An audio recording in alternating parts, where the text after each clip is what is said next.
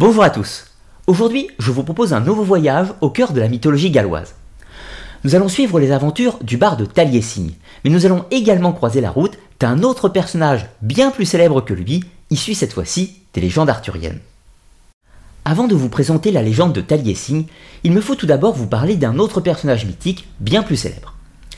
J'imagine que vous connaissez tous Merlin, le plus célèbre des enchanteurs dans les légendes arthuriennes. Habituellement, du moins dans la plupart des textes, Merlin est présenté comme le fils d'un démon et d'une pucelle. Ainsi, il est doté de fabuleux pouvoirs et plus tard, au cours de nombreuses aventures, va devenir le conseiller du roi Arthur et d'ailleurs sera même à l'origine de sa naissance et de son ascension en tant que roi. Merlin n'est pas présenté comme un druide, mais comme un enchanteur, un devin ou encore parfois comme un prophète. C'est Geoffroy de Monmouth qui va l'inclure dans la geste arthurienne, et plus tard c'est Robert de Boron qui va établir le mythe tel que nous le connaissons aujourd'hui, du moins dans sa forme christianisée. Pourtant, à l'origine, Merlin existait déjà dans la mythologie galloise, sous la forme d'un druide ou d'un barde, et il était alors connu sous le nom de Myrdine. En réalité, dans le folklore gallois, Myrdine est plus proche d'une divinité que d'un simple mortel. Cependant, l'absence de sources écrites ne permet aucune conclusion sur les mythes pré-chrétiens qui étaient en cours. Dans certaines épopées littéraires plus modernes, comme le cycle de Pendragon de Stephen Robert Lowed, Merlin serait le fils du barde Taliesin. Aucune source médiévale ne permet de corroborer cela. Cependant, il existe plusieurs liens entre les deux personnages. Bien avant que ne soit composée la geste arthurienne, Taliesin et Myrdine sont tous deux des figures issues du folklore gallois. Les deux possèdent des pouvoirs magiques, les deux possèdent une naissance miraculeuse sans père humain, et pour finir, les deux rejoindront le cycle des légendes arthuriennes, bien que le rôle de Taliesin soit beaucoup moins important que celui de Merlin. On va retrouver Taliesin dans le texte de Alfred Tennyson, Idol of the King, où il devient un barde à la cour du roi Arthur. Attention néanmoins, c'est un texte tardif du 19e siècle, mais en réalité, Taliesin était déjà présent dans la littérature arthurienne via des textes gallois écrits au XIe siècle.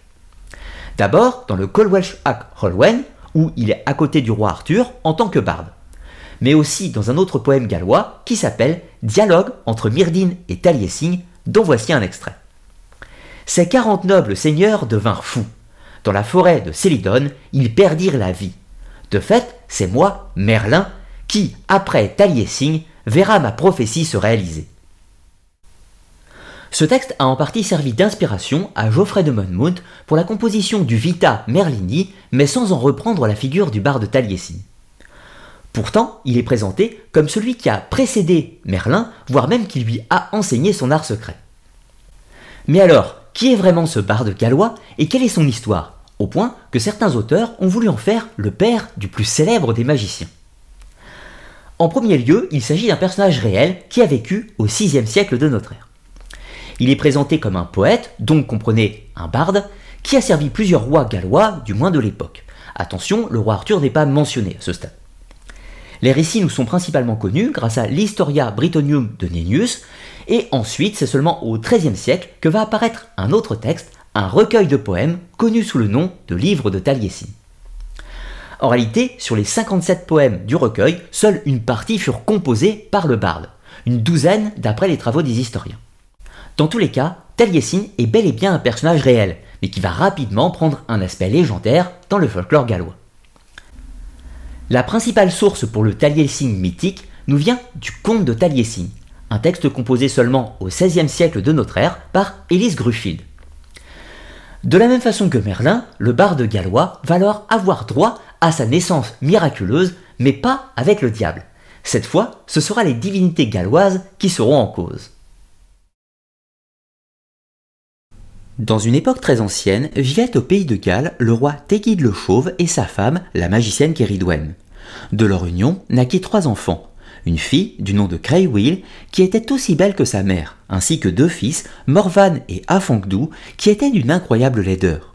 Kiridwen avait une affection toute particulière pour son dernier fils. Son handicap lui était insupportable et elle décide de trouver une solution magique afin de contrer le destin. La magicienne recherche dans ses vieux grimoires une formule magique afin d'accorder à son fils la sagesse primordiale.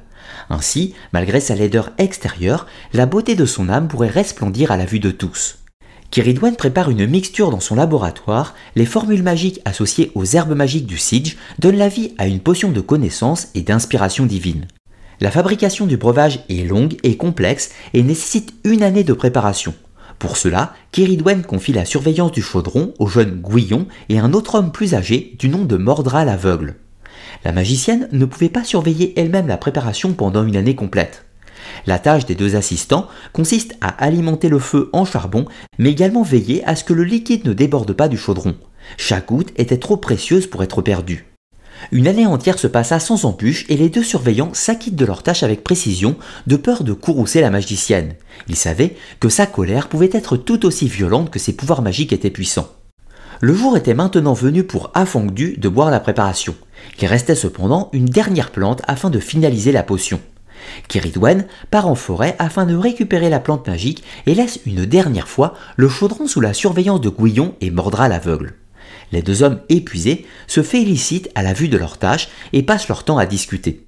Ils ne font plus attention au feu et le chaudron commence à bouillir.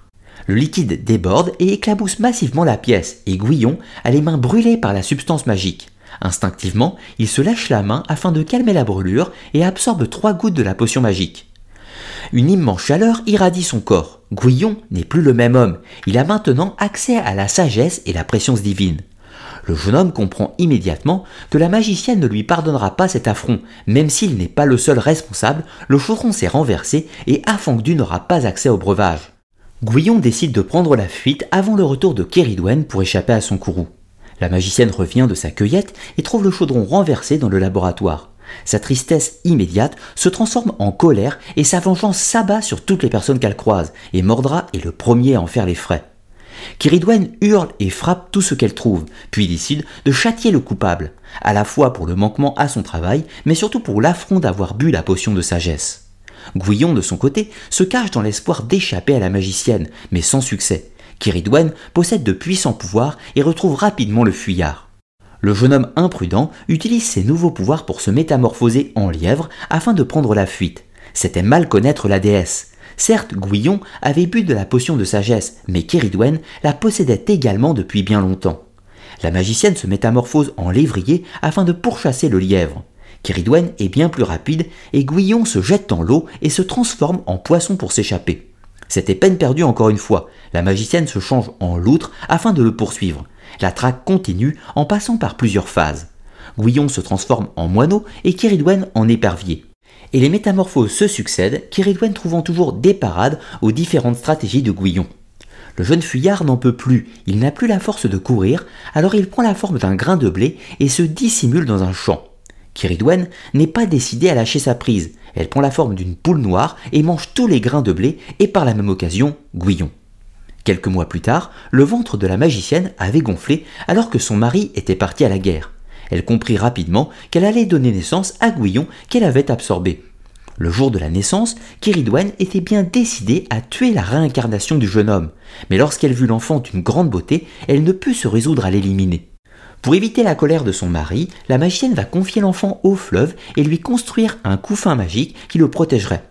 Les jours suivants, le nouveau Guillon ne souffre ni de la soif ni de la faim. L'eau de pluie le désaltère et les petits poissons sautent directement dans sa bouche grâce à la magie de Kiridwen. Le voyage dure neuf jours, puis le couffin sera recueilli lors d'une partie de pêche par Elphine, le fils de Guido. Et il décide de ramener l'enfant chez lui. Elphine n'avait jamais été très courageux, mais la beauté du nourrisson lui donne la force nécessaire pour braver l'autorité, et il lui donne le nom de Taliesin. Une fois de retour chez lui, Elphine est critiquée par son père pour ne pas avoir ramené de poisson pour nourrir le clan, mais la beauté du nourrisson va rapidement lui faire oublier cette tracas. Une fois près du feu, le jeune Taliesin, qui avait hérité de la sagesse et de l'éloquence, raconta son histoire sous la forme d'une poésie, celle de son ancienne vie et de sa mère Kiridwen. Grand merci à toi, Elphine, de m'avoir recueilli et accueilli. Entends maintenant que tu ne regretteras pas, car je suis Taliesin, et si bientôt mon nom brûle parmi les innombrables étoiles du ciel, crois bien que je ne serai pas ingrat et que tu trouveras avec moi une récompense à la hauteur de ta gentillesse. Taliesin vivra de nombreuses aventures, il voyagera à travers le monde et sera le barde le plus célèbre de son temps, faisant la gloire de sa mère. Sa légende traversa les générations et certains diront qu'il fut l'ancêtre de Merlin, le grand sage de la légende arthurienne, et nous saurions par l'occasion d'où Merlin tirait sa grande sagesse, ni plus ni moins que de la potion de sagesse primordiale confectionnée par la magicienne ou la déesse Kéridwen. Le personnage de Taliesin illustre parfaitement le processus de transformation d'un personnage historique en figure divine.